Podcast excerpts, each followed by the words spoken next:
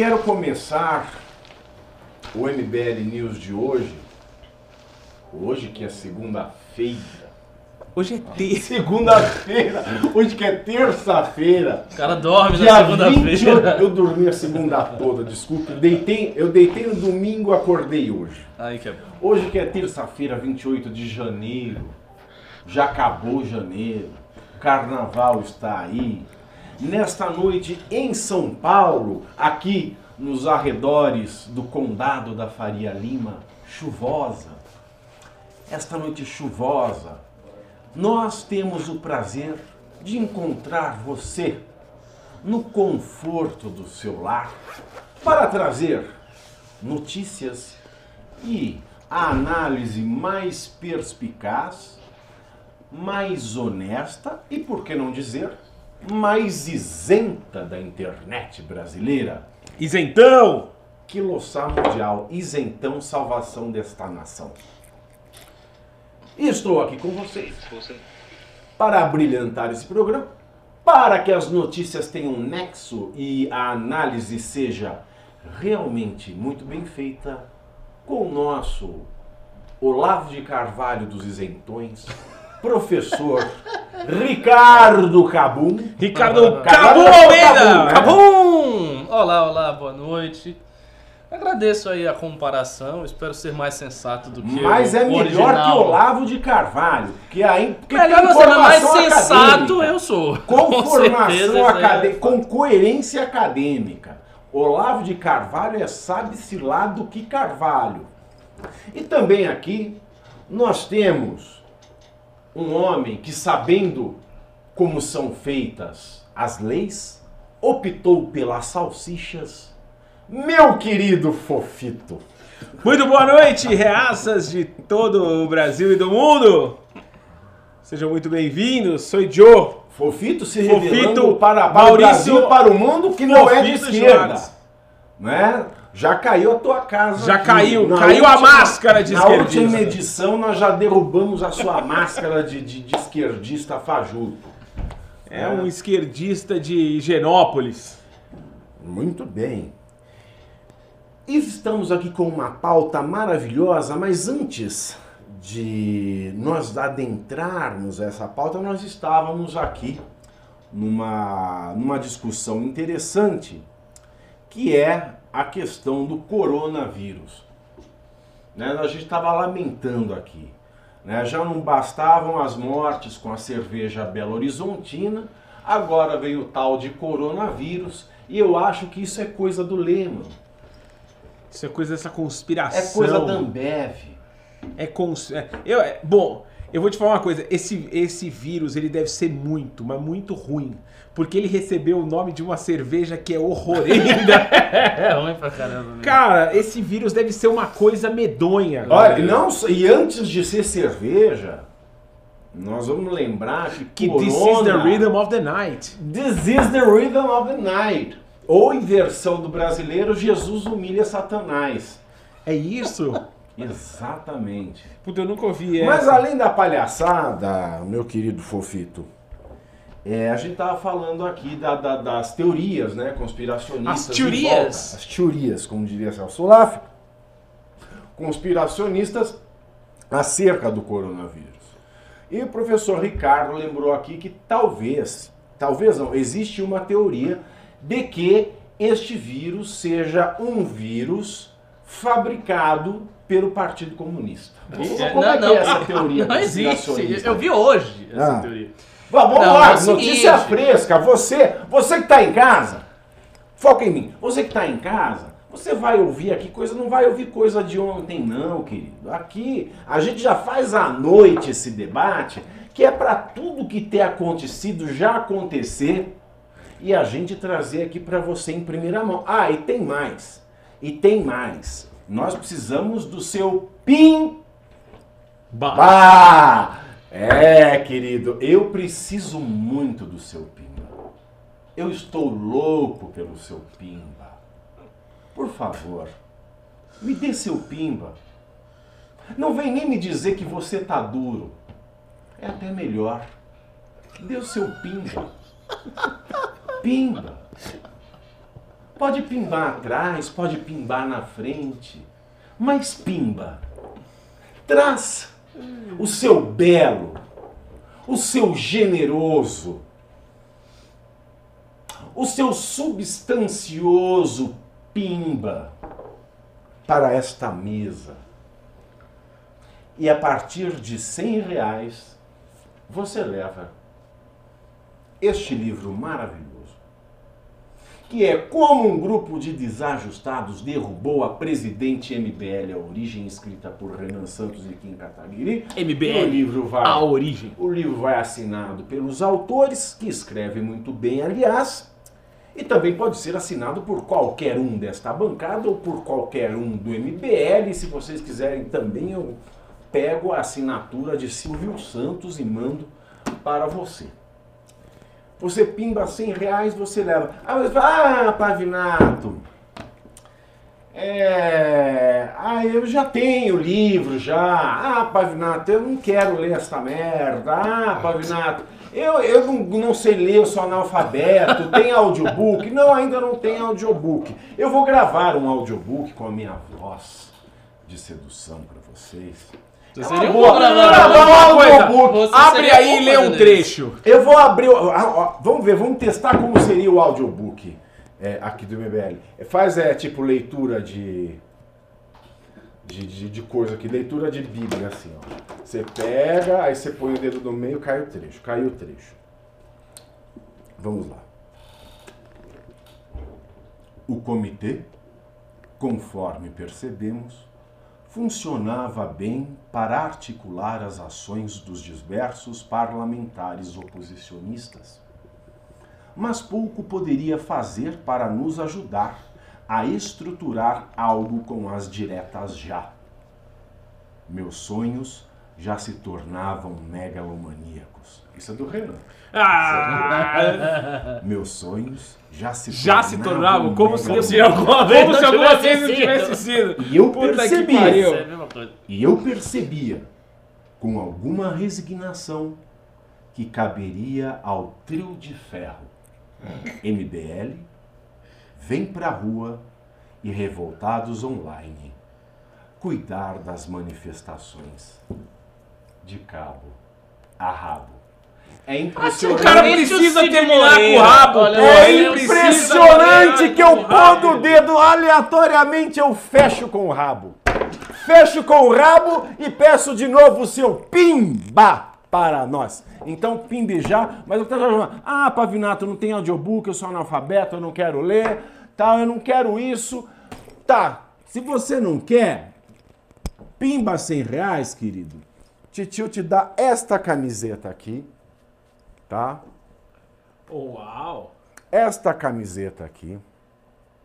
Vamos questionar tudo com a fala do nosso querido deputado estadual Arthur Duval, mamãe falei, tá? Camiseta linda, elegante. Usei na balada este final de semana. Foi um Fez sucesso. sucesso. Foi Questionaram. porque o corte dela é bom e valoriza a silhueta. Questionaram. Eu quero saber se você foi questionado. Fui questionado e eu disse muitos nãos. e olha, deu a louca na gerência. Deu a louca na gerência. Se você pimbar, querido, se você pimbar hoje 250 reais, você vai ganhar esta camiseta do Vamos Questionar Tudo. Vai ganhar um livro autografado e vai ganhar também Ó, o moletom do MBL. esse moletom é muito bom, muito bom. Tá ok? Só pra região sul e sudeste. 250. Esse Porque aqui é o norte leilão. e nordeste tá? você nunca vai usar essa merda. O livro você pimbou 100, você leva. Se você quiser trocar pela camiseta, você também leva. Cada 100 reais você escolhe o livro ou a camiseta. Agora, a partir de 250 reais, ou quem der mais, vai levar o trio Moletom do MBL, camiseta Arthur Duval e o livro Como um Grupo de Desajustados Derrubou a Presidente. Tá bom, o que mais? Ó, Conversa negócio é o seguinte, é isso aí. Vamos, levar voltar- o negócio a sério. Vamos Vamos, vamos falar, vamos falar. Tem coisa importante acontecendo nesse país. Coisa muito tá? importante. Tem coisa mais. Esse tem país coisa tem mais coisa importante. importante e tem mais, e tem mais. A gente não começa esse programa sem agradecer o nosso patrocinador. Sem ele o MBL não existia.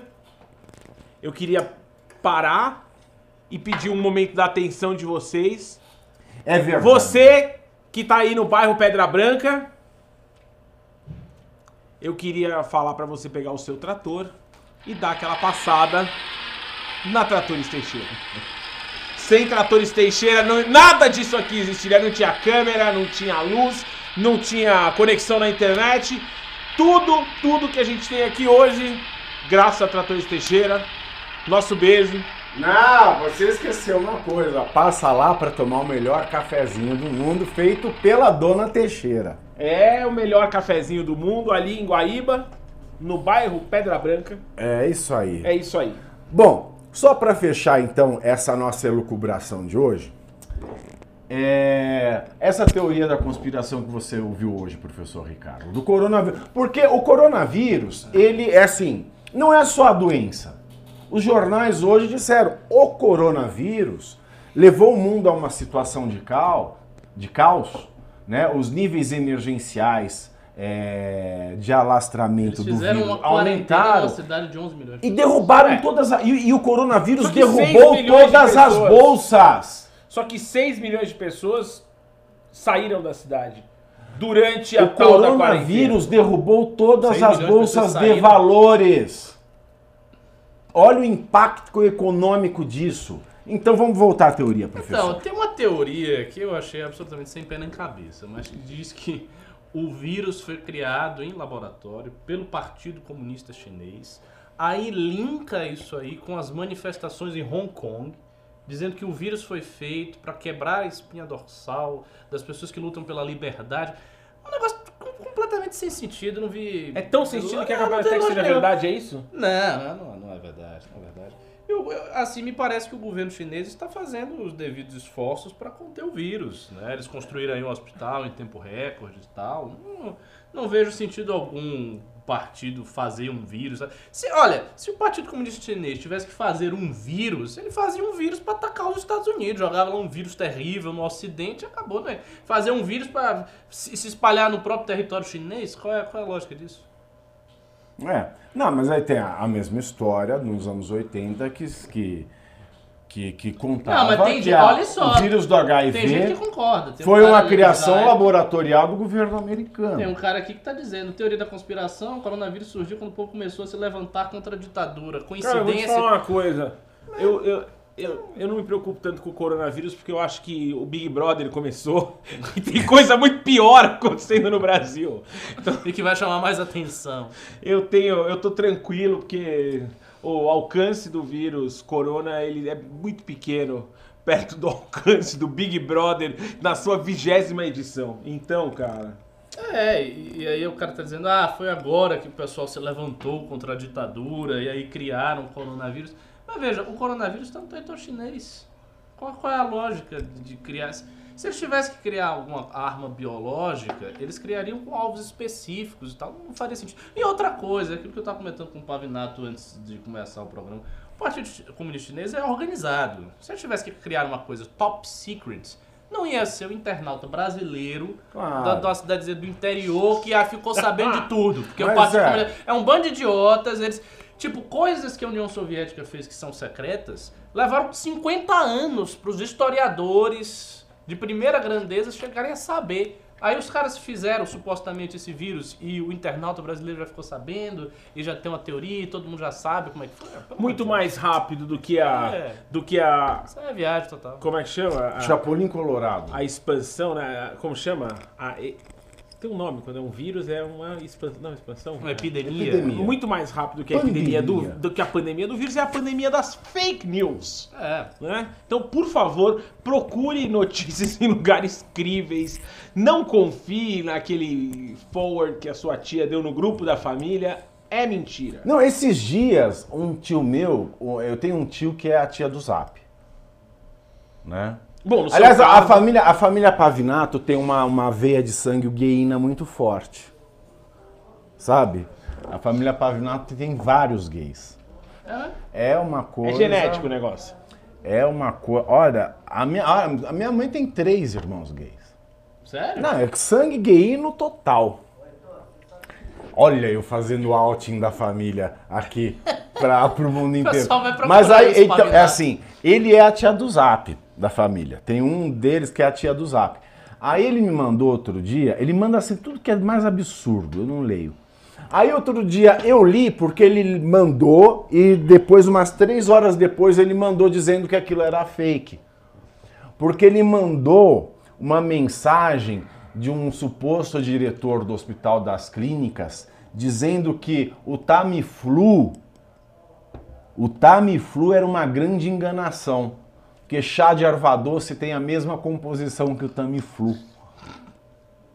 Então você veja. Ô, deixa eu falar uma coisa aqui, Pavinato. O cara falou que se você cantar I Want to Break Free por 30 segundos, Ele e eu tô disposto a cronometrar, porque a gente não quer mais do que Ah. isso, né? Então, eu vou. Ele eu vai vou- pagar quanto? Ele. Não, enfim. É... Não, não, não, não. Aqui, Gontijo, aqui se querido, você- aqui é dinheiro se na mão. você tá levando a sério, então você manda a chão. sua proposta aqui que o cronômetro tá, na, tá ligado. Eu tô esperando só você falar quanto você vai pagar pro nosso querido Pavinato cantar I Want to Break Free. tá?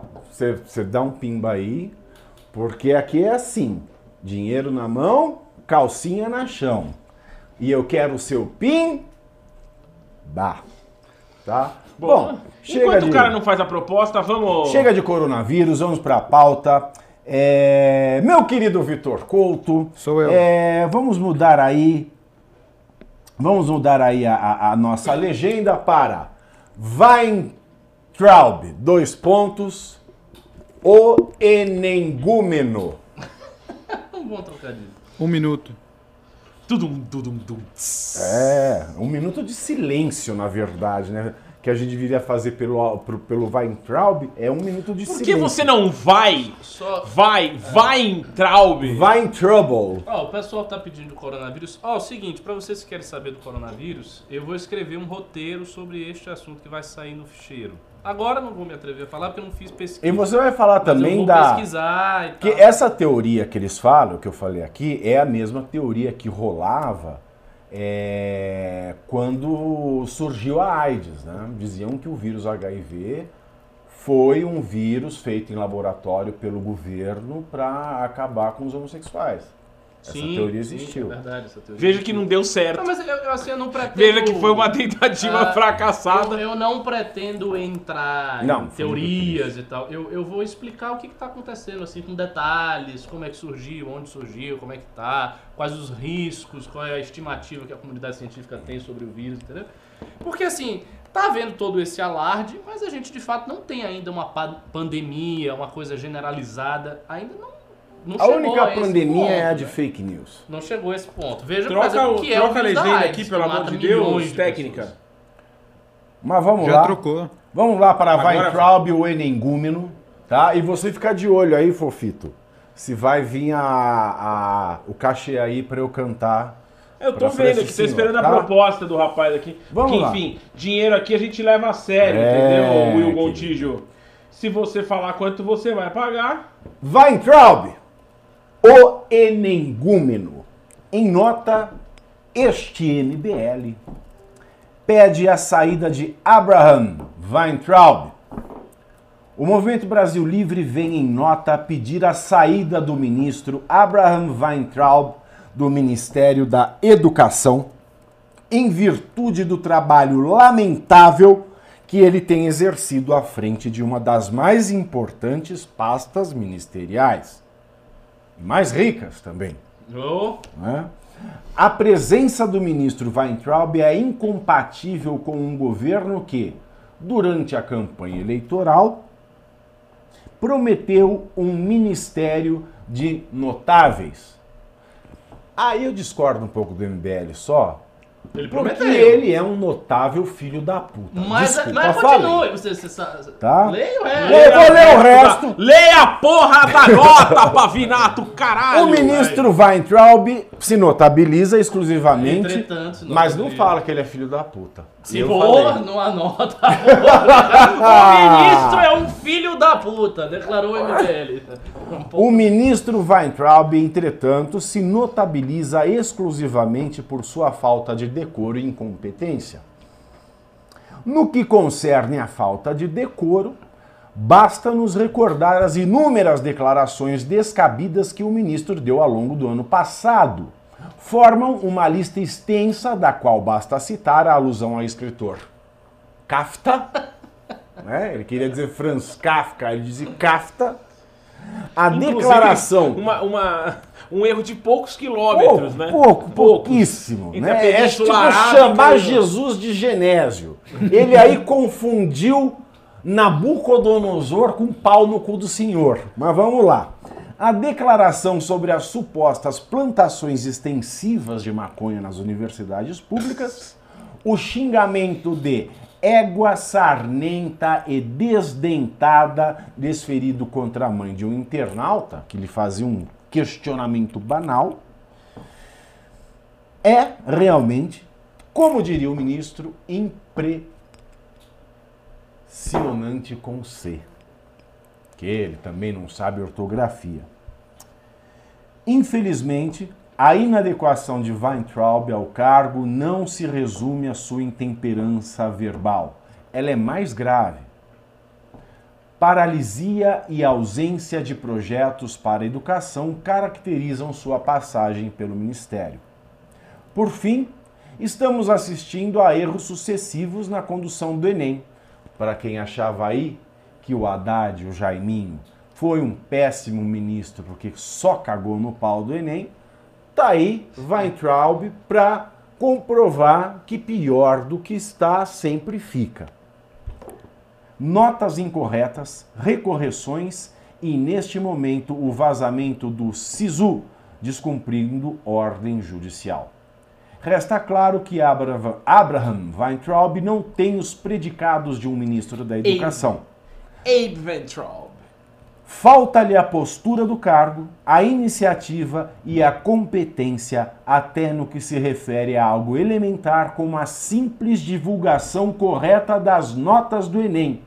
Ele deve ser substituído por alguém competente, técnico e responsável à altura do importante cargo que ocupa. Fofito, meu fofo. Eu discordo. Eu discordo da nota do MBL.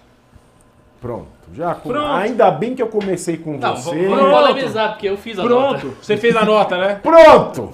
Eu acho que aqui. Está aí. é, num governo, Rapaz! num governo Meu ratinho, como o governo, ah, num governo como o governo Bolsonaro, um ministro que não honra o cargo, um ministro que descumpre decisão judicial, um ministro que não está à altura intelectual do cargo que ocupa,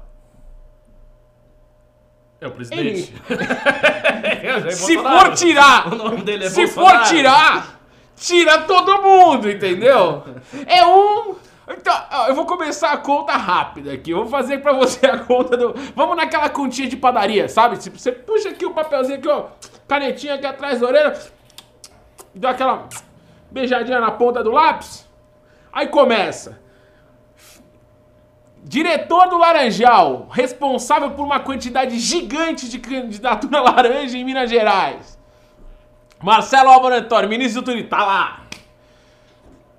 Meninos usam azul, meninas usam rosa. A gente tem que ter política de é, contenção sexual e o motivo é Abstinência. abstinência sexual. E, motivo e o é. Jesus? E o Jesus? E aí, o E o Jesus na goiabeira?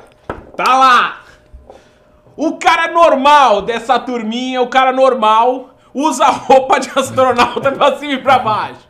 O normalzinho.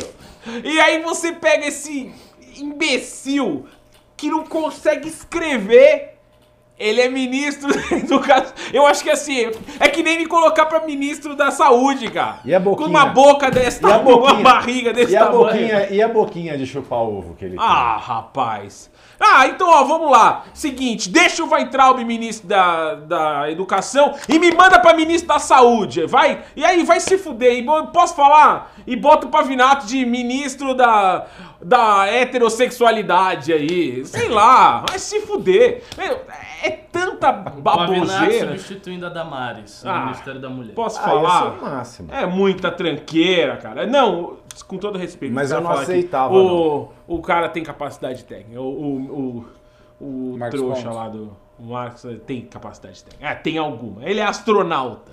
Tá bom, beleza. Agora o resto, bicho, é ruim atrás de ruim. Fabinho Weingarten já tá fazendo hora extra lá, né, Fabinho? Vem, filho, volta, volta lá pra. Volta pra sua empresa antes que você comece a perder os contratos, tá? Dica aqui, dica aqui. Eu daria dica pra você aqui, Fabinho, na sinagoga aqui, ó. Posso falar, bicho?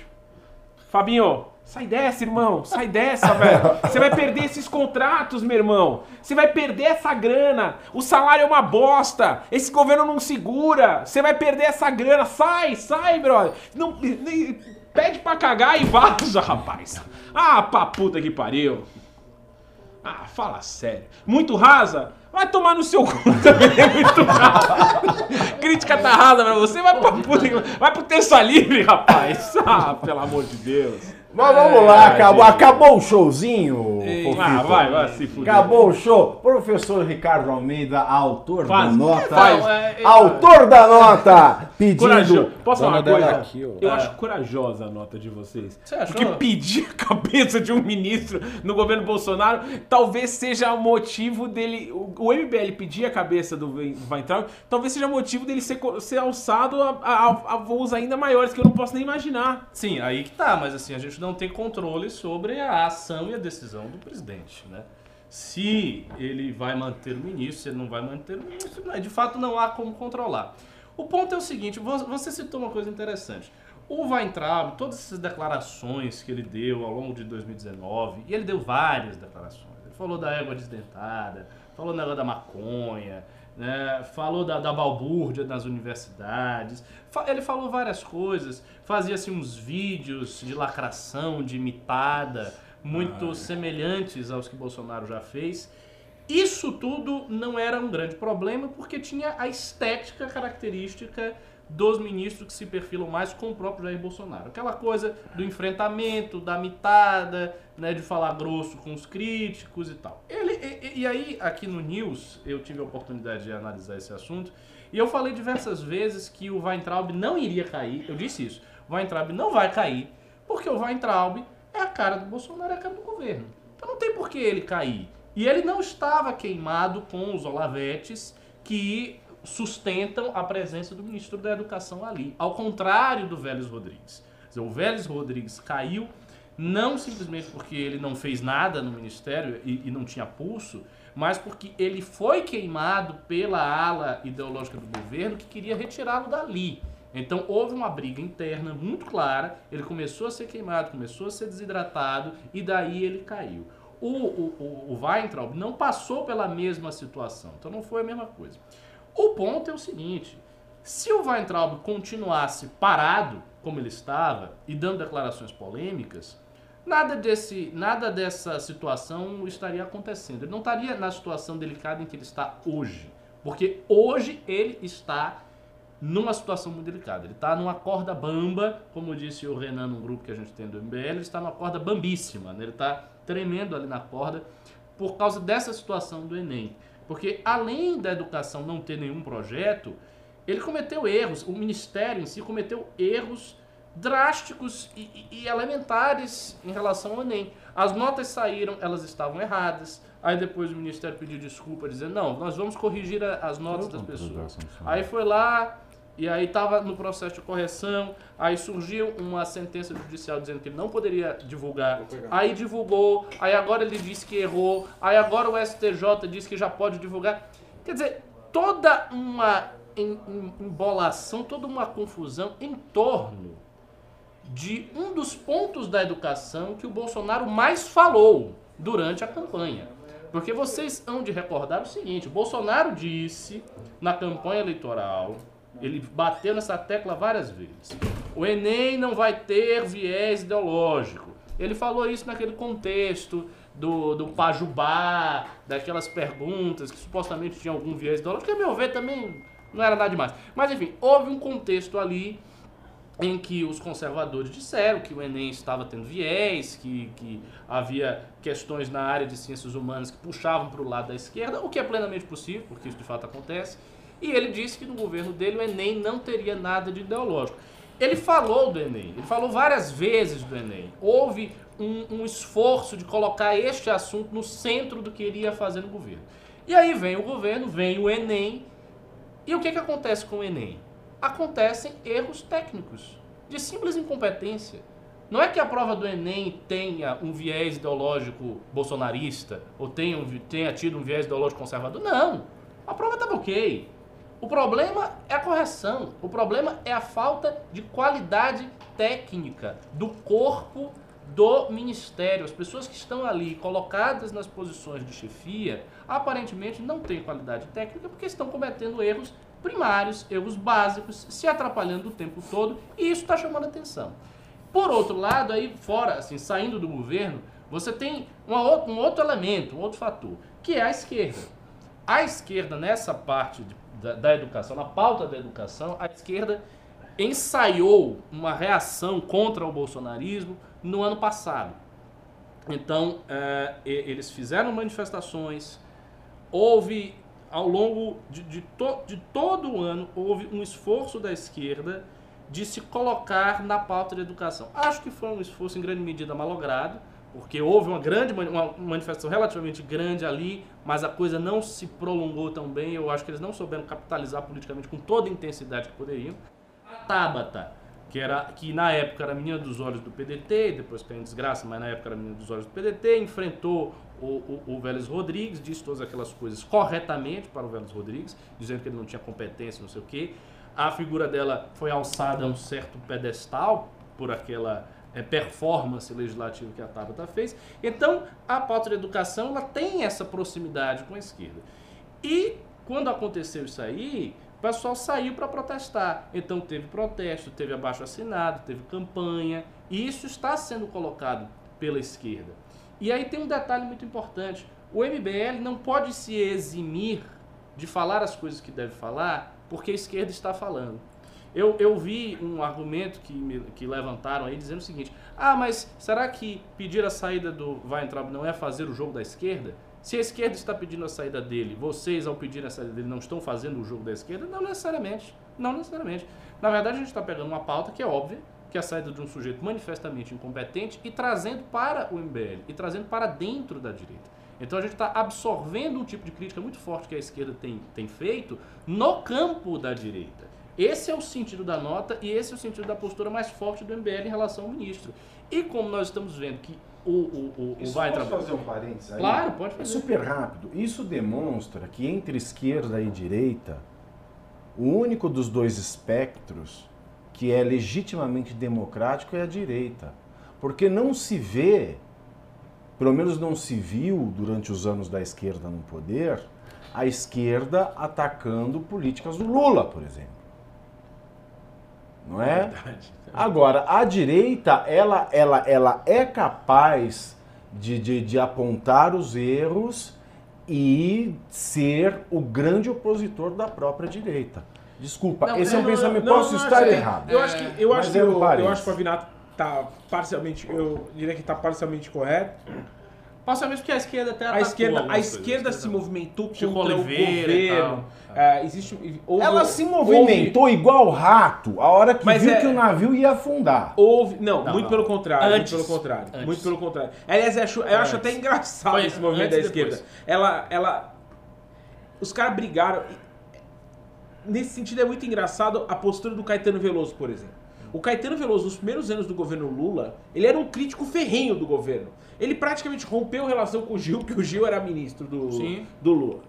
O cara foi crítico, foi crítico, foi crítico, odiava a política, percebeu o tamanho da merda, mas aí de repente, miraculosamente, a família passou a se tornar governista. É, o que aconteceu? Eu não vou fazer nenhuma. Eu já É. fiz aqui quem tava, quem tava É. assistindo. Da Paula. eu já Você não fiz vai a- falar da Paula, Eu da vou Lei Rouanet. Eu vou deixar a Paulinha na dela, mandando mensagem aí, fazendo, fa- passando corrente pra, pra galerinha aí, chamando os caras pra aquele 342, não sei o que lá que eles estão fazendo. É, essas baboseiras aí. Bom, mas é aí, Então, professor é, Ricardo. Mas eles são tão. É, retomando Mas só pra dizer, só para dizer, só pra concluir o raciocínio, eles fizeram uma série de críticas quando era governo, mas não conseguiram não conseguiram superar o fato de que o PT acabou. E se aglutinam todos em volta do Lula de novo. Mas você acha que o PT acabou? De verdade? Cara, eu tenho certeza que o que tá ali é o. Eu não vou dizer nem que é o defunto.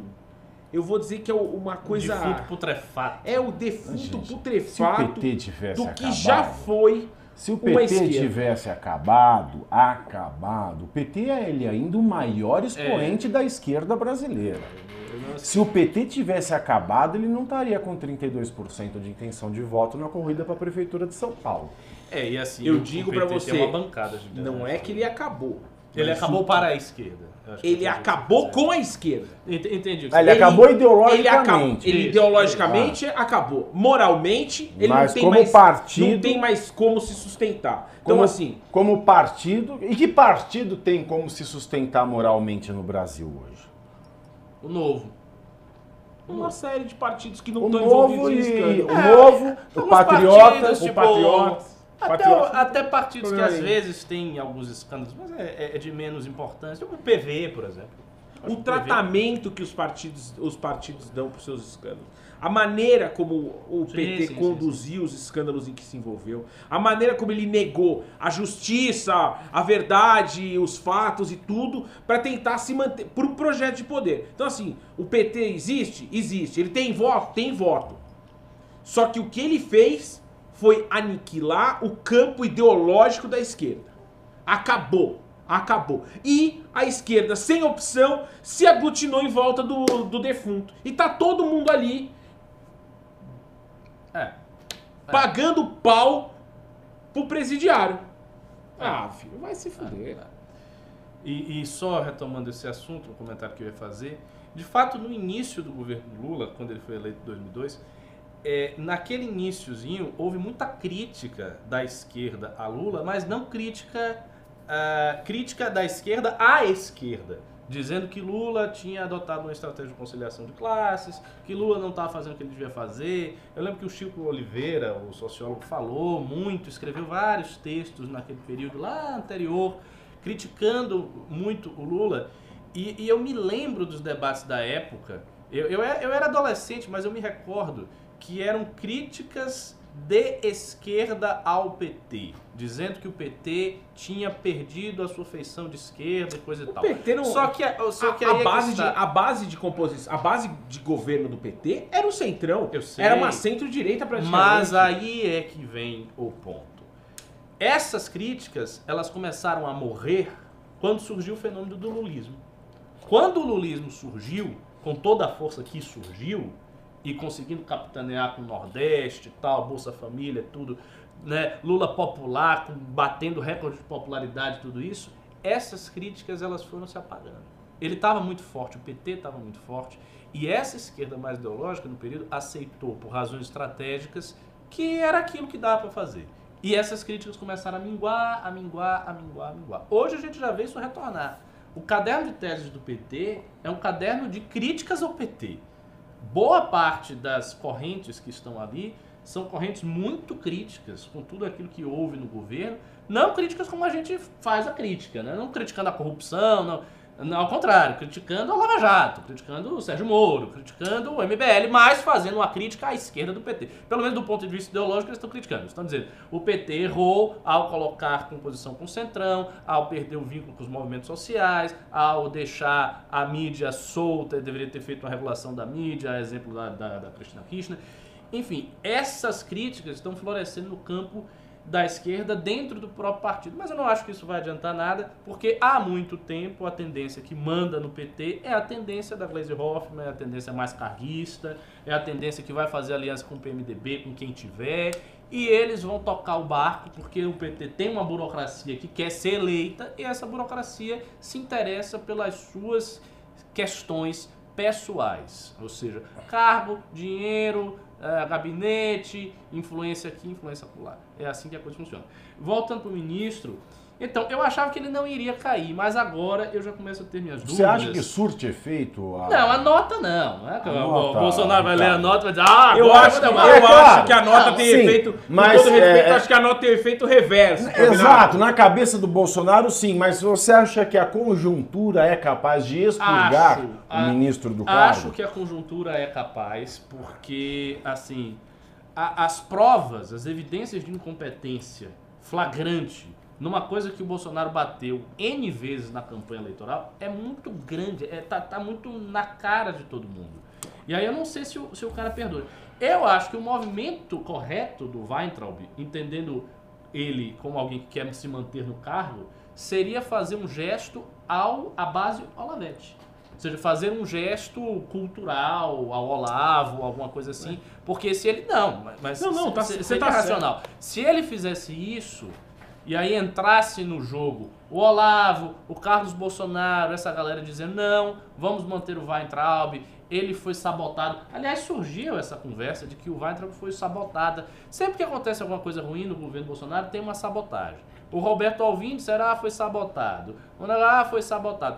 Eu acho que as pessoas podem ser sabotadas, mas assim, se elas estão em cargos né, de, de, poder, elas precisam ser inteligentes e maquiavélicas o suficiente para perceber essa sabotagem. Claro. Se você bota um cara que é inocente, que vai ser sabotado pelo primeiro idiota que chegar lá Exato. e fizer um negócio, o cara é incompetente, ele também Exato. é incompetente. A política ele brasileira. É incompetente. A política, aliás, ela, ela poderia receber o nome daquele filme Onde os Fracos Não Têm Vez. Pois é. Então, ah, foi sabotada, como se ele fosse um inocente. Não, ele é um ministro de Estado. Ele tem que entender o que ele está ali. E, assim, Todo mundo sabia, Bolsonaro sabia, a direita toda sabia como é que seria assumir a presidência do Brasil. Ninguém achava que era fácil, ninguém achava que era, que era um, um, um passo de baile. Não é. Existem funcionários de carreira que estão ali há muitos anos. Esses funcionários eles são estáveis. Eles não dependem de ninguém estar tá nomeando ou não nomeando. E se esses caras colocam dificuldade para o ministro, eles colocam dificuldade. E o ministro Mendonça, do Temer, o ministro da Educação do Temer, o Mendoncinha, passou por essas dificuldades. Porque quando Mendoncinha assumiu, a primeira coisa que os caras fizeram foi um protesto contra ele. Contra o ministro. O ministro assumiu, os funcionários fizeram um protesto contra o ministro. E ele conseguiu reverter aquilo, ele conseguiu chegar até o final do governo Temer e entregar uma reforma do ensino médio que, bem ou mal, era alguma coisa.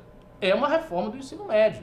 Então ele chegou lá, o Mendonça chegou lá, fez o trabalho dele e saiu entregando uma reforma do ensino médio, coisa que o Weintraub não fez. Nenhuma reforma, nenhum projeto de grande alcance, nada estrutural pela educação brasileira foi feito. Houve o negócio do Futurice, que não, não saiu do papel, e nada mais. Para não dizer que ele não está fazendo nada, para não ser injusto, ele faz algumas coisas assim, tipo, ele gravou um vídeo lá no ITA dizendo que ele vai, uh, o Ministério vai dar 20 milhões para o ITA aumentar e criar mais vagas e vai dobrar. Mas só diz que vai, só diz. Mas coisas assim muito pontuais, na ITA de São José dos Campos, ou não sei o que disso. E não é assim. A gente precisa de algo estrutural, de um projeto grande para a educação brasileira que é de todas as áreas, talvez a mais combalida, porque todos os índices, todos os índices do Brasil revelam que a educação brasileira está um lixo há muito tempo. A mais combalida ah, e a mais importante. Pois é. A mais rica, a pasta mais rica, mas ao mesmo tempo mais combalida, é. Aí, e aí, assim, eu não sei se ele vai ficar lá ou não vai ficar. Espero que ele seja retirado, espero que seja substituído por algum técnico opaco, cinzento, que não fale nada, um cara Mas mudo, trabalhe muito. que não faça porra nenhuma é, de falar, tipo, eu Tarcísio fica lá quieto que, e faça. O que talvez seja, o que talvez seja a marca desse governo, e motivo pelo qual eu comecei com essa, essa brincadeira com você, Ricardo, é, eles acham muito importante manter essa guerra de informação essa é, guerra constante. É, então, é, só que numa, num cara. Então, tira essa guerra, sei lá, bota a guerra em outro canto, cara. Sei lá, deixa a Damares, bo- bota o cara junto com a Damares, sei lá, bota, junta todo mundo ali e fica fazendo essa guerrinha de informação. Mas, cara, a esquerda não estava errada. A educação é uma pauta importante e seguraram algumas coisas. A esquerda não estava errada, mas peraí, se você joga assim, parece assim que a esquerda é, é, tipo a salvadora da educação. Não, não, não. Eu só A esquerda que a ficou aí esquerda, a 16 esquerda abraçou a pauta certa. Não teve capacidade, como bem colocou o Ricardo, Ficou de aí lidar com a 14 pauta. anos. Não teve capacidade de lidar com a pauta. Não, mas Cagou, abraçou só piorou, também- mas eu acho piorou. que abraçou a pauta certa. Abraçou Porque abraçou a pauta uma certa. pauta que está sendo tratada de forma muito descuidada. Abraçou Então, a pauta é, seria certa. inteligente. E eles têm Como? muita influência na educação, né? E- não, infelizmente abraçou a pauta certa, mas com uma agenda que, enfim, chegou na manifestação pela educação e começou. Ele a não, verdade ele é, não, ele não. A verdade Então, é, gente, a verdade assim, é, com a educação é o seguinte, olha, a esquerda e Bolsonaro tem a educação. Qual é o approach do Bolsonaro com a educação? E aí, safado? Pá, pá, pá, pá, pá. Vira aí, vou lhe usar. Qual é a relação da esquerda com a educação? Ele chega, ele estupra a educação, mas fala assim: Eu te amo. Você é a coisa mais linda que eu já vi na minha vida, mas tá lá estuprando. A violência com a educação é a mesma, o jogo de palavras muda. Mas assim, vai entrar, já deu. Não sei se Bolsonaro vai tirar, porque ele é bem da laia de Bolsonaro e Olavo. Ah, vamos lá. E a próxima pauta, ela tem a mais ou menos a ver com, com o Weintraub, porque é um acontecimento é, quase que contemporâneo à subida do Weintraub para o Ministério da Educação. Mas antes de entrar nessa pauta, eu quero fazer mais um apelo, porque este movimento que faz com que o funcionário público, faz com que a Assembleia Legislativa deixe de torrar 10 milhões. Ah, não fale disso não, meu Né? amigo. Eu fiquei tão puto com isso. Meu mês está difícil por causa disso. Eu paguei uma dívida com meu bônus, eu estou ferrado aqui. Pois é. Como é que é? Não, mas é. Mas ele fez- ele fez certo, né? Mas a gente sofre também. Enfim, não deixou que o fundo eleitoral, por pior que ele seja, por, aconteceu, mas ele poderia ter sido muito mais agressivo. Este movimento trabalhou para que ele fosse nenhum ou o menor possível. Este movimento, se você aqui em São Paulo usa Uber, usa serviços por aplicativos, esse movimento luta pela tua liberdade. Se a gente está aqui é que a gente precisa da sua ajuda. É um grande movimento, é um grande movimento, mas o orçamento é baixo. Nós realmente precisamos da sua ajuda para pôr aí gasolina na nossa Kombi dos isentões. Vamos Pimba, aproveitar e agradecer. coisa. Ca- Vamos mandar o Caluxo, xô, xô, que o É, um novo membro. aqui. Luiz Vamos lá, Miranda. cara. Bem-vindo, Luiz Luiz Miranda. Xô, xô, Quem é que é? Bem-vindo, Luiz Miranda, bem-vindo. Luiz Miranda, bem-vindo. Então eu quero pedir para vocês mais uma vez. Tem um cara relembrando que houve um aumento dos profe... do Eu salário estou- dos professores. Eu Tem estou realmente sedento. Eu quero muito. Eu quero Ai, muito calma aquela coisa que começa com pi e tem duas sílabas. Mas não manda pequeno não, manda grande. Manda seu pimba, manda. Cem reais, você leva um livro autografado. Se quiser, pode levar na camiseta do Vamos Questionar Tudo. E se der um pimbão, aquele pimba de 250, moletom do MBL, a camiseta e o livro, é o combo junto. É, então vai, pimba, pimba gostoso. Professor Ricardo. Não, não, Emanuele só, 3. Só, só um parêntese. Tem um rapaz que lembrou do aumento salarial que houve é, é, do- dos professores. É verdade, não sendo de todo injusto, aconteceu isso mesmo. Mas esse projeto estrutural de alteração da educação não ocorreu. De fato, não ocorreu. Qual é a próxima pauta? Não sei. Eu não sei, só sei que tem alguém aqui que já, já lançou aqui, ó. Tá desconfiando que eu sou gay. Será que eu estou Acho que dando? o gaydar dele tá apitando. É sério? O gaydar. Será que eu estou Cara, dando? tão manifestamente hétero quanto o Será? Não Meu é? Deus do céu, que absurdo. Próxima pauta é PF, não é prato feito, não, Infofito. É Polícia Federal. Não vá se animando. É, Já PF. achei que era um assunto que eu entendi. PF conclui que eram falsas as mensagens que resultaram na demissão do ministro General Santos Cruz. A Polícia Federal concluiu que são falsas as mensagens atribuídas ao general gaúcho Carlos Alberto Santos Cruz, ex-ministro da Secretaria de Governo, nas quais ele classifica Jair Bolsonaro de imbecil. Além disso, teria ofendido dois filhos do presidente. Num suposto diálogo de WhatsApp, ele chama Carlos Bolsonaro de desequilibrado e Flávio Bolsonaro de frouxo. O diálogo foi mostrado ao presidente em 15 de maio de 2019. Na conversa com outro interlocutor, Santos Cruz teria se queixado do presidente que insistia em saber sobre um vídeo com críticas ao governo.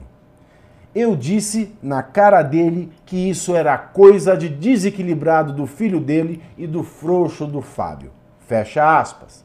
O suposto interlocutor então ofende Bolsonaro. Ele é covarde, terceiriza ataque, idiota. Fecha aspas. Santos Cruz, ainda no suposto diálogo, concorda. Sim, é um imbecil. Não fala na cara. Fecha aspas. Santos Cruz foi chamado a se explicar e negou, à época, a autoria do diálogo. Em conversa com a gaúcha ZH, na época, mostrou cópia dos diálogos e disse ser impossível, impossível que tivessem sido travados, já que ele, general Santos Cruz, estava num avião sem internet na hora em que a suposta conversa ocorreu. O vagabundo que fabricou o diálogo falso, onde eu seria um dos interlocutores, falando do presidente, familiares e Fábio Weingarten, o secretário de comunicação, teu amigo de sinagoga, Fofito, e do vice-presidente, cometeu um crime absurdamente mal feito. O print da tela revela que o diálogo foi no dia 6 de maio, dentro do horário em que eu estava voando de Brasília para São Gabriel da Cachoeira, no Amazonas. Naquele dia, decolamos de Brasília depois das seis e chegamos por volta das 10 da manhã, relatou Santos Cruz a reportagem. A explicação não convenceu Bolsonaro. Santos Cruz, até então um dos mais poderosos ministros do governo, caiu então em desgraça. Foi demitido um mês depois. Agora, a PF dá razão ao general, conforme notícia do jornal Folha de São Paulo. Fonte próxima a Santos Cruz confirma que a investigação policial feita em Brasília concluiu que os diálogos são mesmo falsos. Rastreamento da antena do telefone móvel comprova que, por estar em voo, Santos Cruz não poderia ter travado o diálogo no horário registrado na tela do celular. A PF não descobriu ainda quem fez a fraude e será bem difícil, como tudo que se relaciona ao WhatsApp. O foco é nos adversários do general, que eram muitos.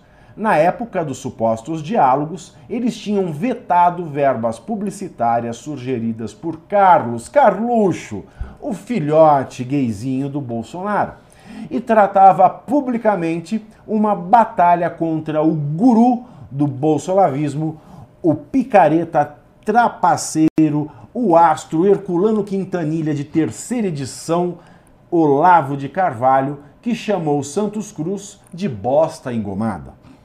Contrariamente ao pensamento dos militares no governo, Olavo, do Caralho, Olavo de Carvalho defendia que o Brasil liderasse uma ofensiva anticomunista na política relativa à Venezuela.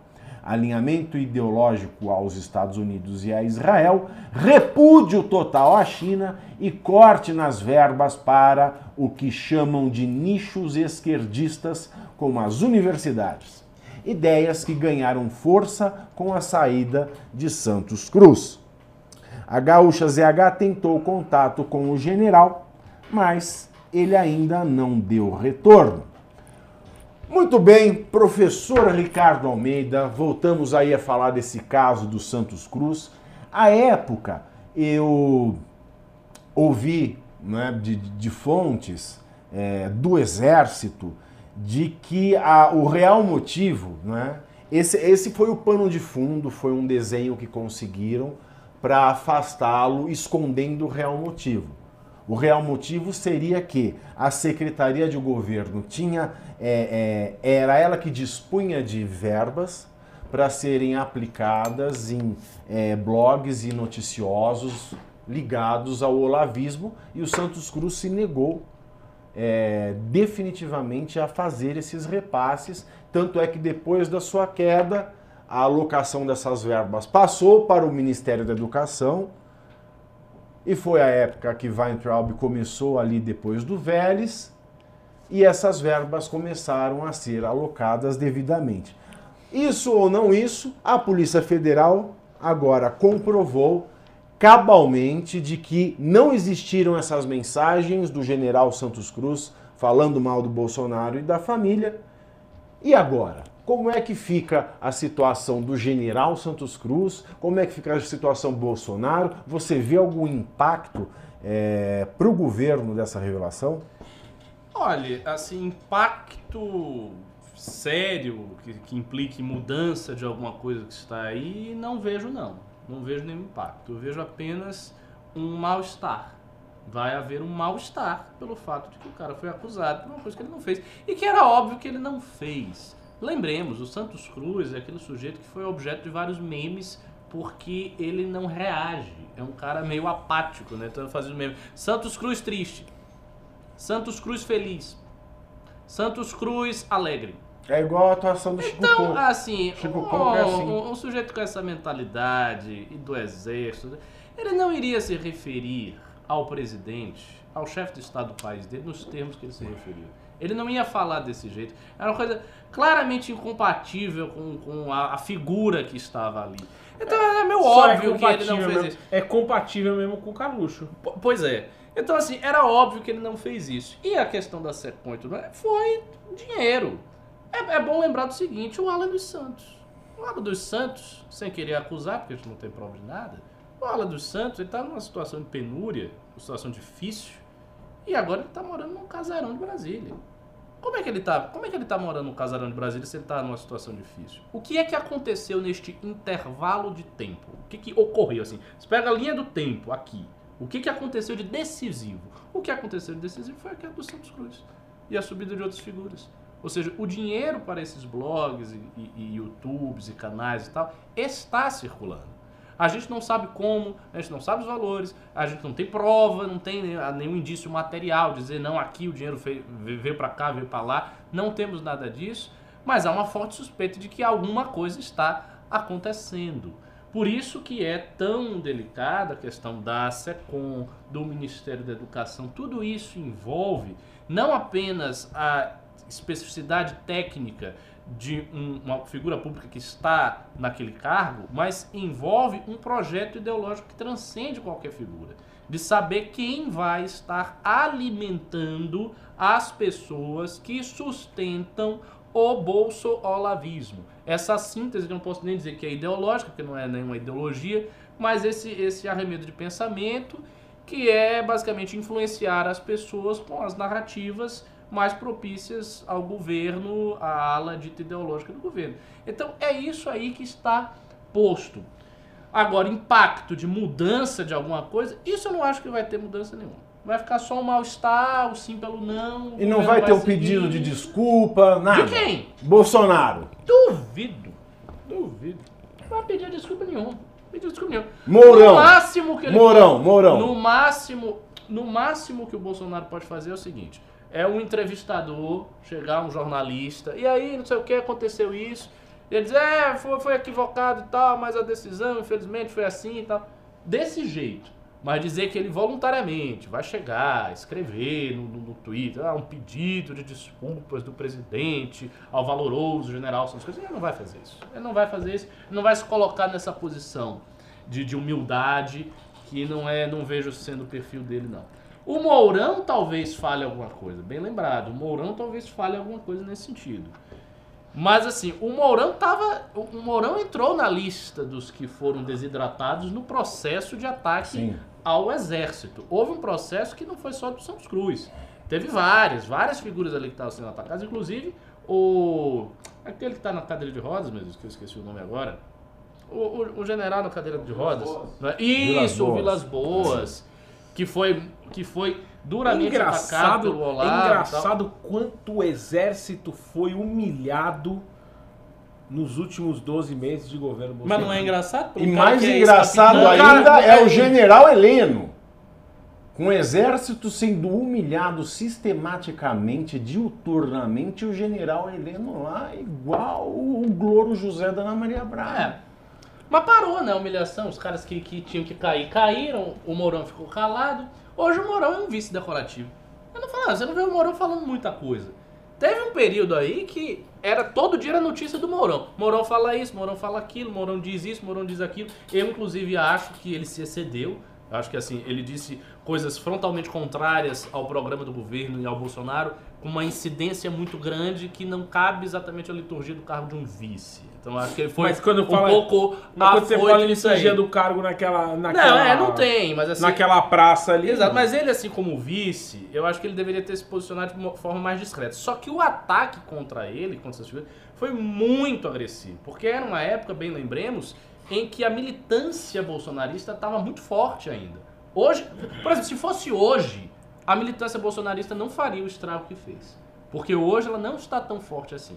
Passou o caso Flávio, passou uma série de, de, de coisas que fez com que a militância bolsonarista enfraquecesse, ela se tornasse menos agressiva, tivesse menos subsídio para atacar todo mundo. Já não dá mais para o típico militante apontar o dedo na cara de todas as pessoas e atacá-los como fi- fizeram no caso dos generais lá atrás.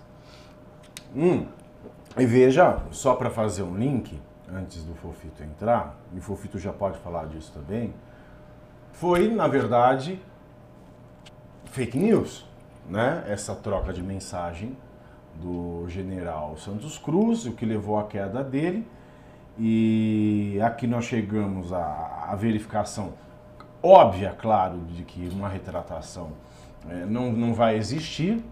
Né? O que pode acontecer é o general Santos Cruz tentar alguma coisa na esfera eh, eh, judicial, a título de, de- de danos morais e até mesmo de lucros cessantes né? contra eh, quem tenha feito. Claro, quando se descobrir o autor, o que não é fácil. O que não é fácil. O que não é nada Bem fácil. dito.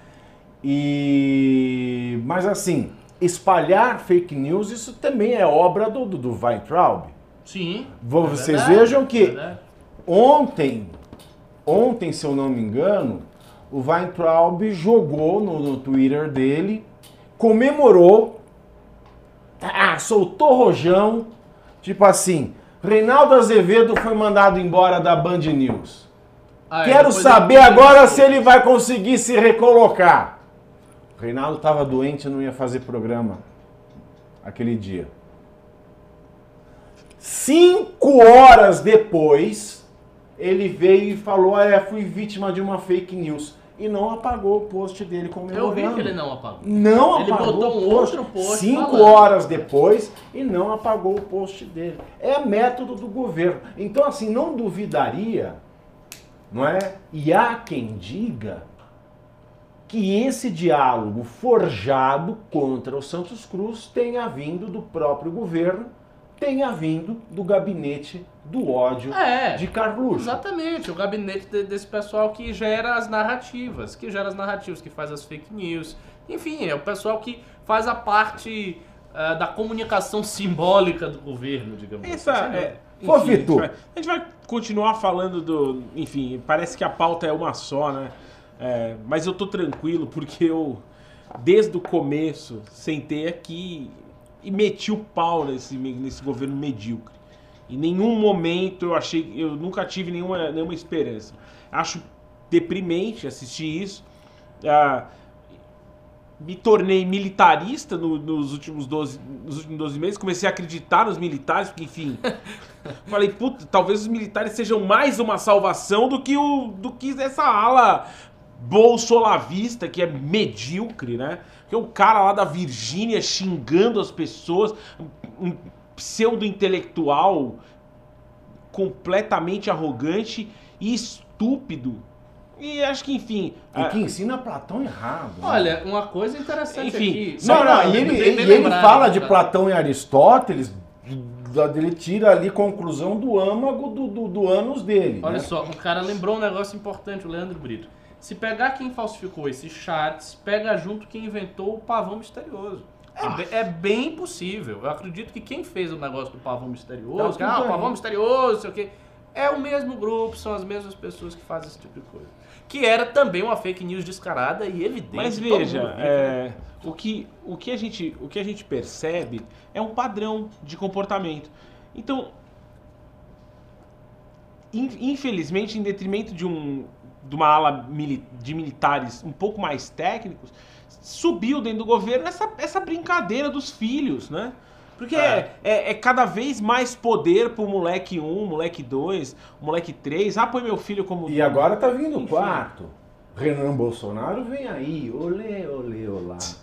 É verdade, é verdade. Tá Renan. Bolsonaro Não, já é, ele começou um a acompanhar. Renanzinho, Quantos o caçulinha. Acho que é 18, 19. Acho que tem, acabou de fazer 18, se eu não Ele me tem um engano. cargo na aliança. Ele é uma Exato, coisa- tem E cargo ter um- na aliança. Ele é da executiva do, do, do, do, do nascente Aliança pelo Brasil. Renanzinho vem aí, Bolsonaro montando a dinastia. Porque você O anelzinho. uma coisa? Aliança é o anelzinho pelo coisa? Brasil? Ó, olha aí, ó. Vamos, vamos falar a verdade aqui agora. Família Covas. Tá? Pega aí o que mais? É... Família Bolsonaro. Tá? Vamos pegar mais que família tradicional aí na, Na na- na política? política? Tem várias. Família Ah, Calheiros. Família Barbalho, Sarney. Você já parou pra, você já parou pra pensar no nível de vagabundice e de imundice dessa gente? Você já parou pra pensar que esse pessoal é um pessoal que nasce pensando em mamar na teta do governo? Porque ou você acredita que essa família tem sangue azul, ou você acredita na teoria absolutista medieval do direito divino dos reis, ou você acha, acredita, tem fé de que Deus impôs a mão né, em um sobrenome e todos desse sobrenome terão o condão de conduzir a nação da melhor maneira possível, ou você é obrigado a olhar para a realidade e ver o seguinte: o pai é político, o filho não quer ir para o mercado de trabalho. O pai também quer enfiar o filho na política. O primeiro, o segundo, o terceiro, a mulher, a filha, se pudesse, punha até o cachorro. Veja se alguém dessas famílias, com raríssimas exceções, procuram alguma ocupação na iniciativa privada. Assumem riscos do negócio. Empreende- empreendem. Ah, o Não, Flávio. Tem uma carreira ca- É, Raríssimas exceções. E ainda dentro dessas raríssimas exceções, empreendem porque tem um lobby familiar. É isso que eu ia dizer. Quando o pessoal vai para iniciativa privada, é aquela ideia. Ah, eu vou fazer uma construtora, aí vou ter aqui uma licitação no meu estado que o, o pai é o governador e tal. É iniciativa privada desse jeito, não é iniciativa privada sua. E isso é definição de oligarquia. A política brasileira é regida pela oligarquia, desde sempre. O Getúlio tentou destruir, mas não. Raimundo Faoro continua atual. Pois é, é verdade. Raimundo Faoro, para quem não leu, leia. Se você não gosta de ler, meu querido, você tem vocação para gado ou vocação para aluno do Olavo, que é gado do mesmo jeito. O que eu acho interessante dos alunos do Olavo, o professor Ricardo, é que eles não leem. Eles só recebem a- o que o Olavo mastigou, Muito. regurgitou e pôs para fora. E é daquilo Ah, que eles se alimentam. Do regurgito do Olavo de Carvalho. Não, mas muitos Eles não vão na fonte. Eu, eu sei que muitos e muitos alunos não leem, porque dá, dá pra perceber que eles não leem. Tem uns que são bons, tá? Tem- o Olavo tem bons alunos, mas a maior parte fica mesmo aceitando e não sei o quê. Principalmente não leem autores, principalmente, autores dos quais eles discordam. Tipo, pessoal da escola de Frankfurt, todo mundo fala, ah, porque a escola de Frankfurt... É de esquerda, lê. blá. Ah, Adorno, Horkheim, Marcuse, as pessoas não lêem. Não lê, não lê. Eu, eu tenho absoluta certeza que não lê. Porque se lesse, tomaria um susto. Se lessem Adorno, por exemplo, veriam que Adorno era um elitista cultural, assim, de, de, de- de fazer vergonha no adepto mais exaltado de Roger Scruton. Adorno era tão elitista que ele, ele detestava o jazz. Ele desencanava o jazz, que jazz era a música da indústria cultural. Na, na tipologia dele de, de, de formas de ouvintes, ele diz que tem um ouvinte específico do jazz e ele joga lá embaixo. O negócio dele era a segunda escola de Viena, música tonal, as coisas muito crípticas da música clássica. Era assim Adorno. Mas o pessoal acha que não, que ah, tem um funk, então é a escola de Frankfurt, e aí faz um- uma embolação danada e mostra que não, não tem contato. Ou seja, é um país onde ninguém sabe nada e opina sobre tudo, acha que a opinião tem que ser respeitada pior, acha que a opinião tem o mesmo valor que a sua. Mas o Bolsonaro aí, então a dinastia Bolsonaro, para linkar aí com o próximo Pimba, com o próximo Pimba, com o próximo tema da, da nossa pauta, aliás, está fraco de, de Pimba. É, a audiência tá até boa. A audiência tá boa, mas tá Mas cadê fraco o de Pimba? Pimba. Será que se a gente começar a ler e responder, eles se animam? Vamos ler O que que vocês Acho que era bom ler uns pimbas, viu? É, já tá. Bora o ler que vocês Pimba? querem que eu faça para vocês? Querem que eu cante ou recite? I want to break free? Querem? Quero, faço. Pede. O que vocês querem que o Fofito faça para vocês? Fofito faz. Cara, já fiz cada coisa vexatória. nesse Aqui, programa. professor Cabum tá com uma dinamite na bermuda. Como bem reparou aí um, um dos nossos telespecs. É, eu me prostituo se vocês pimbarem. A gente, faz, a gente faz qualquer coisa por esse Por esse pimba. pão para comer, por esse chão Chão para pra dormir, dormir. Deus lhe pague. Por favor. A gente podia fazer um, um, um MBL culinário algum dia. Seria Podíamos. bacana, hein? E podíamos falar, é, fazer um. Vamos, vamos conversar sobre Não, o isso. Fofito é um especialista nós vamos disso fazer aqui. sobre isso. Vamos, vamos falar com o Kaki. É uma bela de uma ideia, hein? É bom. É uma bela de uma Ó, ideia. Bafigato, estão falando pra você tirar a camisa. Eu tô achando... Vamos botar um preço na sua camisa? Pra eu tirar a camisa? É. Pra eu tirar a camisa, duzentinho. Não, é- não é O programa tão tá alto caro, assim. o programa Já vi tá pimba de 200. Vamos lá, 200. Não, duzentinho, duzentinho eu fico sem camisa aqui, tá? Duzentinho eu fico sem camisa aqui e ainda dou um livro pra você. Ah, tá. Justo. Boa proposta, tá boa E proposta. fica assim, ó, 100 você leva o livro ou a camiseta, você escolhe, tá? Duzentinho eu fico sem camisa se você quiser e te dou o livro. Aqui é assim É mesmo, show, dinheiro cara. na mão, calcinha no chão. E 250 eu mando esse combo e tá bom demais. E se quiser eu fico sem camisa. Não, pra levar o combo e ficar sem camisa é 300, Pimba tá? 200 se eu visse a Francine sem camisa. É, pois é, mas agora mas ela não vai tá mais ver. Agora o pessoal reclama que não tem mulher nenhuma. Eu também acho. Tem que botar umas meni- umas menininhas aqui na, na mesa de vez em quando, tá? Isso aí. Pois é, cadê as mulheres do MBL? pô? Bom, Vamos ler os pimbas? Bolsonaro, ele vai tirar do cargo número 2 da Casa Civil que viajou à Índia em voo da FAB. O Guto tá com umas pautas Ah, vai, né? pa- passa essa pauta. Essa pauta, Vamos ler os essa pauta é um Tem- saco. tem os Tá, pimbas, vamos, vamos tem- ler os pimbas que tem aí então. Obrigado. Vamos, vamos, vamos seguir a sugestão do professor. bora ler pimba. Vamos aos pimbas. Bora ler pimba então. Pai do seu neném mandou 10 reais. Esse é o Brasil que eu quero. Um gay, um judeu e um muçulmano apresentando o programa juntos. Pois é. E Tamo já junto. falaram semana MBL passada que estávamos nós três aqui nesse sofá. Sim, Vocês sim, lembram, hein? Oi, tá chegando. Ah, ah, ele mandou lá, mais continue. 5 reais. Caramba, Pavinato. The fagness is strong in this one. Ah, querido, isso é desde sempre. Thales Lima mandou 2 reais. Em outro news, posso doar 60 para comprar o caderno? Ah, eu não sei, aí tem que ver com o chefe, o chefe não Bom, tá aqui você hoje. doar um num dia e outro no outro, geralmente não. Você tem que doar no mesmo nível. Né? Senão as pessoas que doam muito, elas acumulam 5, 5, 5, 5, 5 até o É, aí mês. vai começar a pingar ação. Ah, eu doei 10 reais durante um ano. Não, não Fala pode. com o gerente. O gerente não tá hoje. É verdade, o gerente hoje não tá. não A, a Jennifer não faria o programa, não. A Jennifer é só na parte de produção. Ela é uma menina muito tímida. É isso aí, ó. O Felipe Almeida mandou 5 reais. Sobre o Sisu, eu só tenho que dizer que eu passei em Ciências Sociais na Fefelete USP. Pave, seu lindo, mande um abraço pra Jandira. Jandira, Parabéns que você passou. Calma aí. Primeiro, parabéns, parabéns, ótimas conquistas, ótimos cursos, meus parabéns e um abraço bem apertado para Jandira. Ele passou em quem? Ciências Sociais na USP? Se Isso. prepare, Uau, viu? É um curso bem de Coragem. esquerda. Sugiro pra você que fique ligado lá, esperto. Mas há esperança, você sempre, vai, você sempre vai achar um nicho da direita. Ah, você vai achar. Eu fiz filosofia em 2006 e achei. Dá. É isso aí, ó. A Áurea Rego Silva mandou 20 reais. Pavigato, o galã do MBL. Ricardo Gênio, meus ídolos. Obrigadinho. Obrigado, meu amor. Obrigado pra você que não me colocou nos seus ídolos. Fico feliz. Fico feliz. Não sou ídolo de ninguém aqui, não.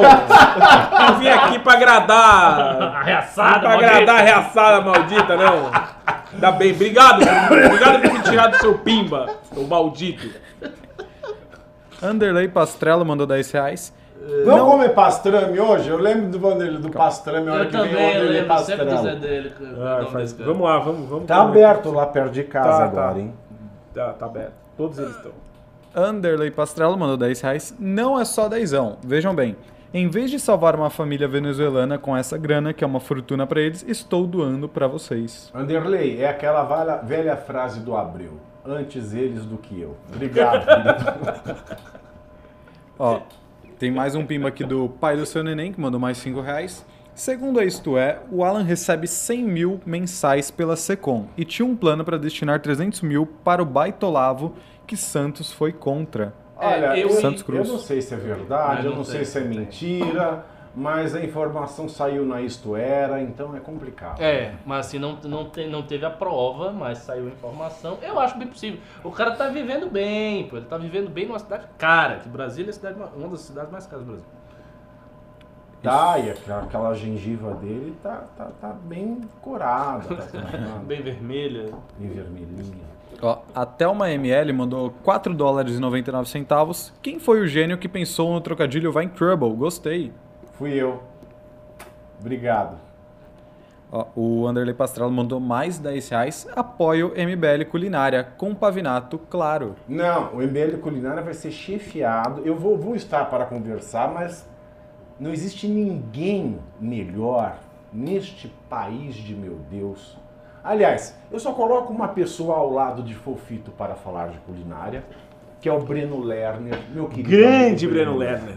Vamos fazer uma parceria com o Breno Lerner. Trazer ele aqui vamos- falar. E vamos fazer uma coisa. Vamos, Fofito, eu vou falar Agora, com muita Fofito. gente não sabe que o Fofito é dessa área de culinária. É que verdade. Fofito. Fofito, mas- close no Flofito. Fofito, Ah, fala um pouquinho Corta pra mim, corta pra mim. Tá Não, você, não, não Fofito. fala nada de mim, não. Depois Fala você, de Fofito. você Quero- enquanto eu tô coçando o meu chato. Fofito, aqui, você não, não, não quer fãs, Fofito? Não, você eu não tem que quero. Você me segue no. Instagram, lá tem comida. É Lá tem isso. comida, muito bom. Ó, o último pimba da noite é do... Não! Ele Quero mesmo. mais pimba. Ó, por enquanto, né? O último Pimba mandou 20 dólares canadense, o da Avicena. Falem as melhores coisas do governo Bolsonaro e se a queda de criminalidade tem a ver com o mito. Cara, 20 dólares canadenses a gente pode falar. Gostei. Falar as melhores coisas. Tá. Área técnica, né? É, eu- vamos lá, Antes? as melhores coisas. Eu acho que Você essa, coloca essa, essa que coloco, mas assim, eu acho que a melhor de todas é essa queda de criminalidade que a gente tá vendo em tudo que é lugar. Não sei se isso veio do tema e tal, mas o fato é o seguinte, isto está continuando a acontecer. E está no governo Bolsonaro e está acontecendo. Isso é extraordinário, isso é importante, segurança pública é uma área também Manda aí, Mal. muito Manda aí meu Insta pros caras que estão pedindo Outra. no chat. Arroba. Infraestrutura. Igual tá escrito no... Terceira, Vou crescimento colocar. do emprego, que está havendo um crescimento. É bem verdade que o professor Fábio Rapp disse que essa estatística ela tem que ser de forma crítica, mas está acontecendo isso aí. Tem essas três coisas. Ah, eu acho que aquela a, a, a carteira de estudante que colocou a Uni contra a parede foi uma ideia do campo ideológico, do campo do combate contra a esquerda. Boa, que eles conseguiram fazer sem precisar muito alarde, é um negócio que tem efetividade, porque a Uni ganha muito dinheiro com carteira de estudante. É, é isso, é isso, os principais. Tem mais, né? Se a gente procurar, tem mais. E agora a questão da, da, da criminalidade, só para você arrematar. O quê? Que ela perguntou também se a criminalidade, se essa queda tem a ver com o Bolsonaro. Eu acho que sim, né? Sim e não, né? Sim, é. Vamos, vamos falar correto. Sim e não, né, professor? O que, que você acha? Eu não, eu não sei, porque assim, eu, eu, eu não estudei isso. Tipo, eu não peguei nenhum documento pra ver qual foi exatamente o fator que levou isso a acontecer. Eu simplesmente vi que isso está se prolongando no governo Bolsonaro. Você sabe quais são os fatores, especificamente os fatores que, que levaram isso a acontecer? Sabe? Teve muitos, teve alguns deles que foram a. Primeiro, né, quem faz política pública e segurança pública são os estados. Que as polícias Sim, elas sim, respondem sim, aos estados.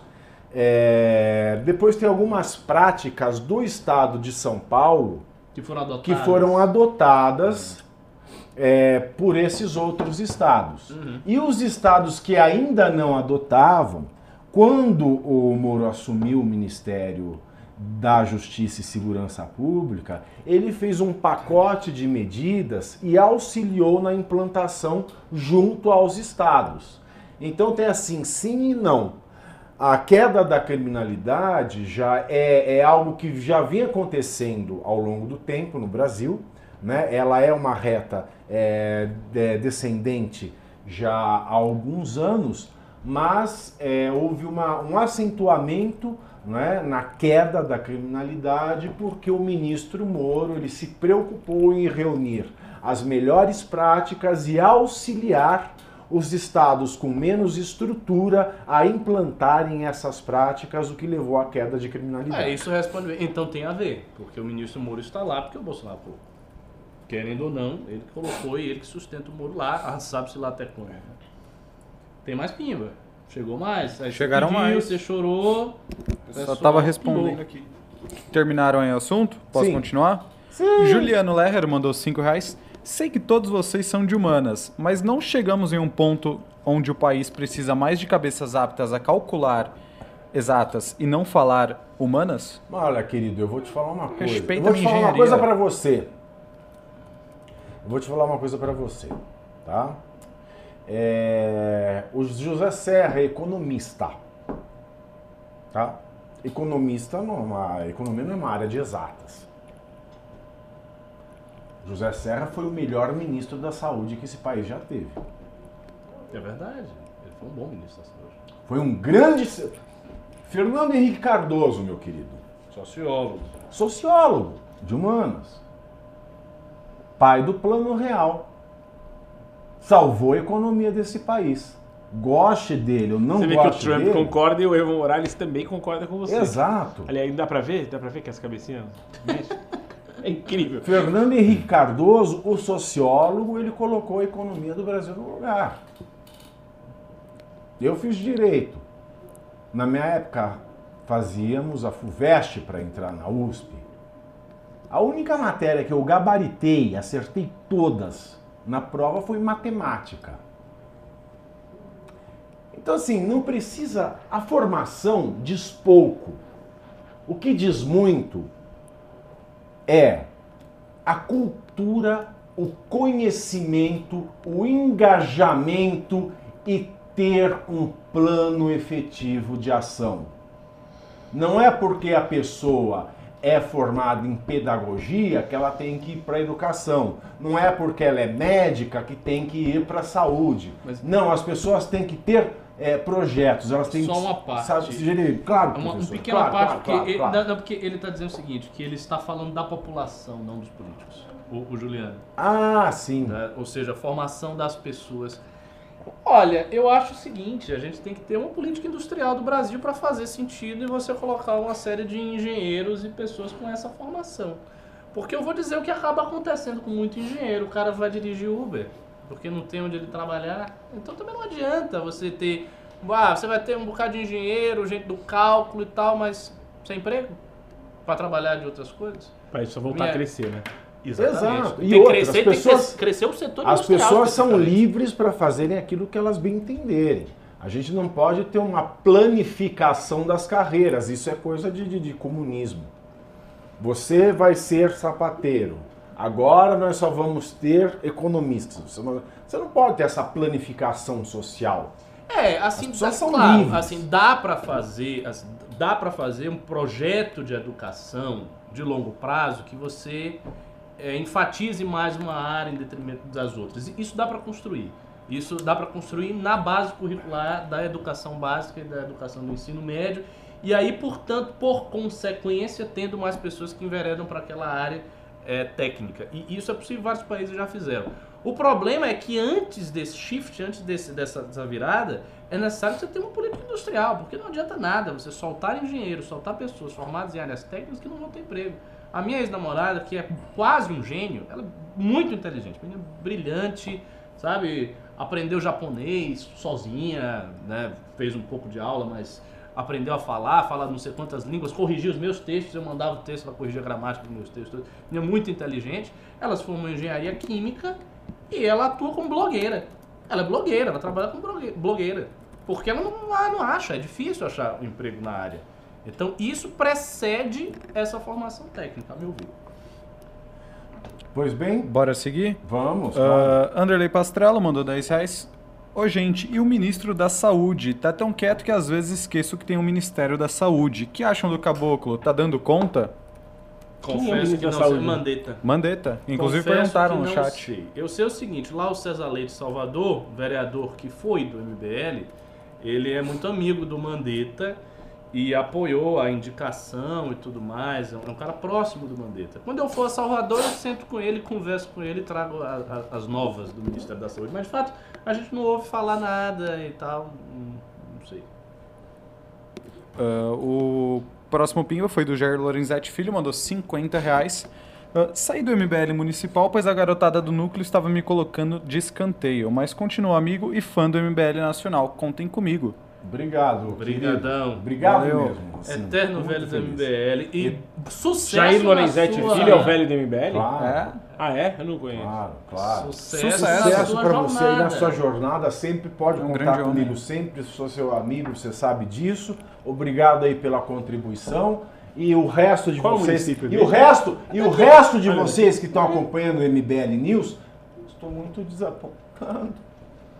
Mas tá Ninguém- chegando, tá Mas começando a ninguém, chegar. mas ninguém Mas uns quer, pimba ninguém gordo. quer levar Uns o pimba- nosso combo. É uns pimbas substantivos. Ninguém quer, quer me ver seminu.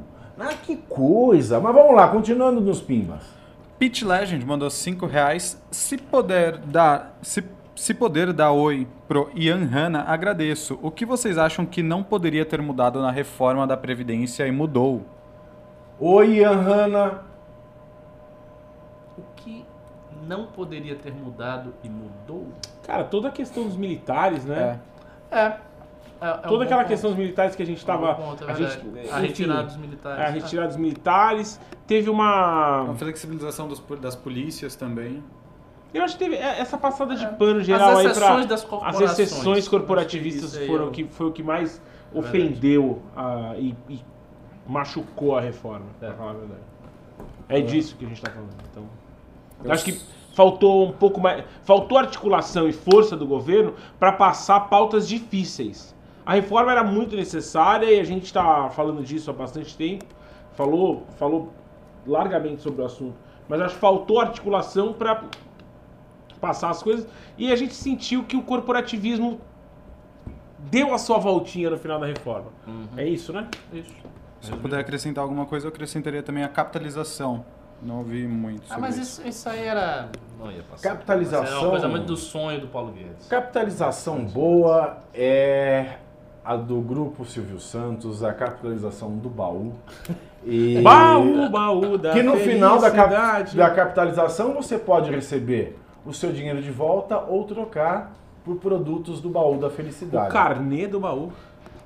É verdade. Eita caralho. O Matheus Bunger mandou 10 dólares. Economia é humanas. Praxeologia, ação humana. Quem acha que economia é exatas é comunista com planejamento central. Aham. Fernando Henrique era contra o plano real. Foi um parto o convencer. Hoje ele ama merda.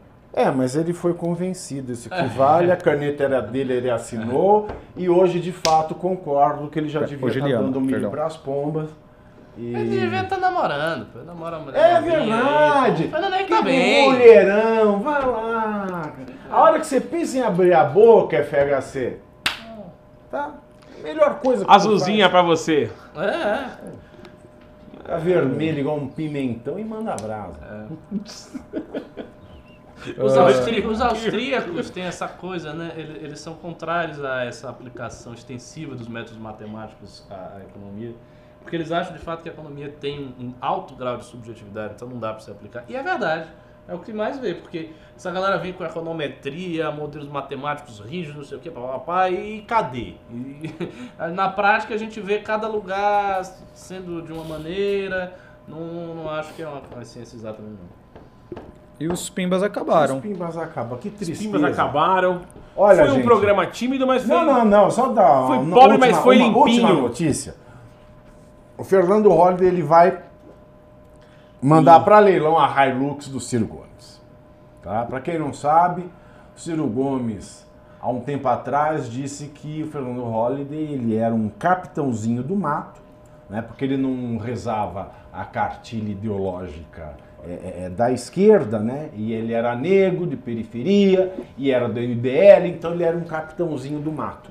Fernando Holliday, Coisa meu mais querido amigo, processou-o por danos morais, E ganhou! ganhou, mas aí a justiça não achou dinheiro, achou bens, penhorou a Hilux, É isso e aí. agora ele, Fernando Holliday vai mandar a leilão a Hilux do, do, do- do Ciro Gomes. Quanto vale uma Hilux, hein, Kaki? Quanto vale? Depende do ano, né? Mas acho que deve valer alguma coisa o quê? De uns Ano 60 passado, mil? É, é ano passado?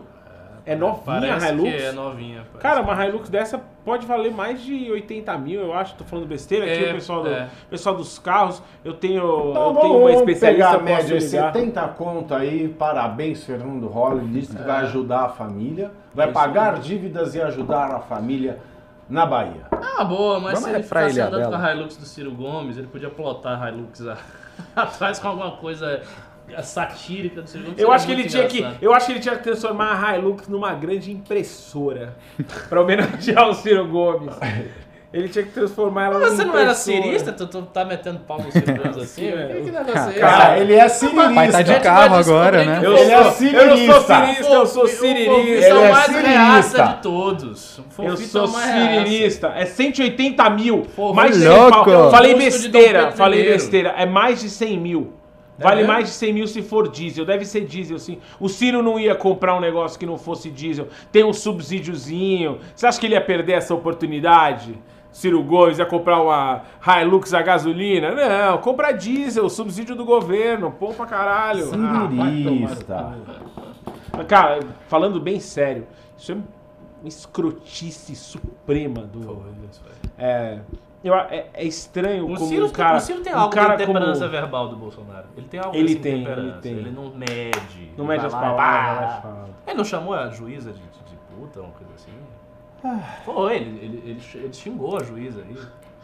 Ah, Muito bom esse Quem pimba é do ele Juliano Juliano. Lerner aqui, né? Ó, dois reais. Como o Ciro ainda se diz empresário se não tem 40k? É verdade. É, não tinha 40, perdeu a Hilux. Ué, se tem tanto empresário que não tem nada. É, Não, meio sem nexo isso. mas será que já entregou a Hilux? Já, já.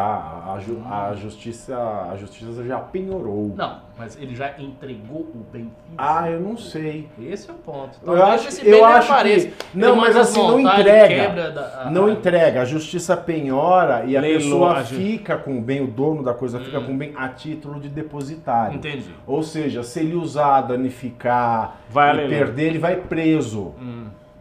Por ser Ele não pode depositário. usar, então. Ele não pode, ele não pode usar, não pode danificar, Ah, não então pode por isso nada. que ele vai ele tem que nada, guardar e conservar, porque senão ele vai preso porque ele está na categoria de depositário. Entendi. Depositário infiel. Nós temos mais algum pimba? Ah, não temos. Infelizmente, Infelizmente. ninguém levou livro, Pavinato continua de camiseta. ninguém levou camiseta. Vamos questionar tudo.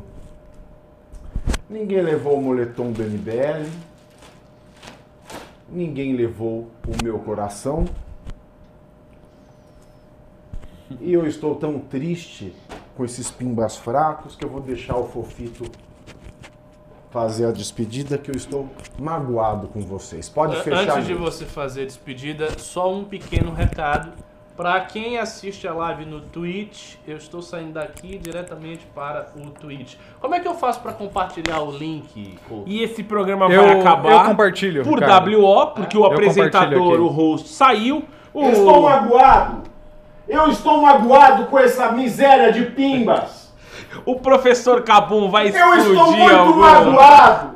Nós fazemos um trabalho incrível e o reconhecimento. Ele parece Eu bem estou magoado. quase chorando. Pavinato tá muito abalado. É verdade. Tá abalado. Eu vou pedir paz para o coração do pequeno Pavinato. Eu vou deixar o professor Cabum se explodir aí pelas redes. No Twitch. O que, que você vai jogar hoje, Cabum? Vou jogar GTA.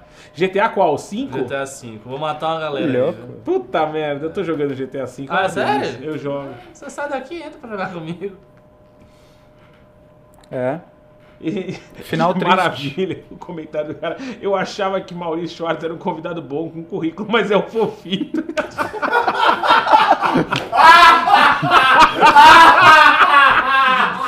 E deixa eu falar uma coisa, o Maurício Schwartz não veio, vou ficar eu mesmo.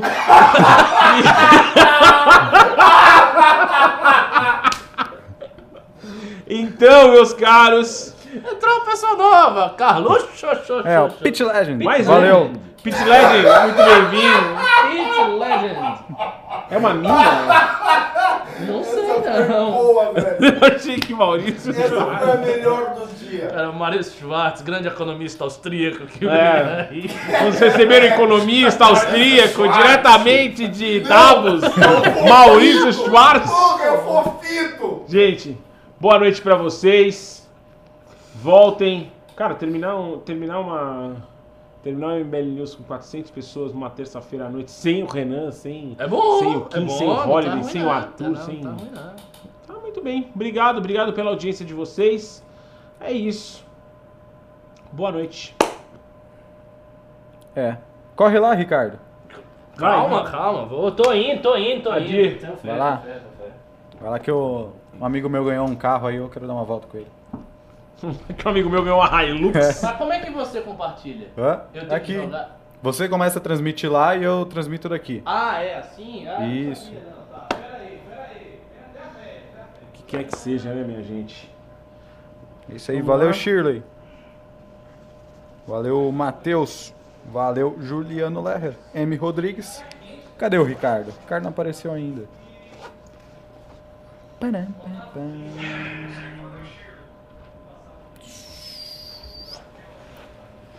Falou galera, abraços. Rodrigo.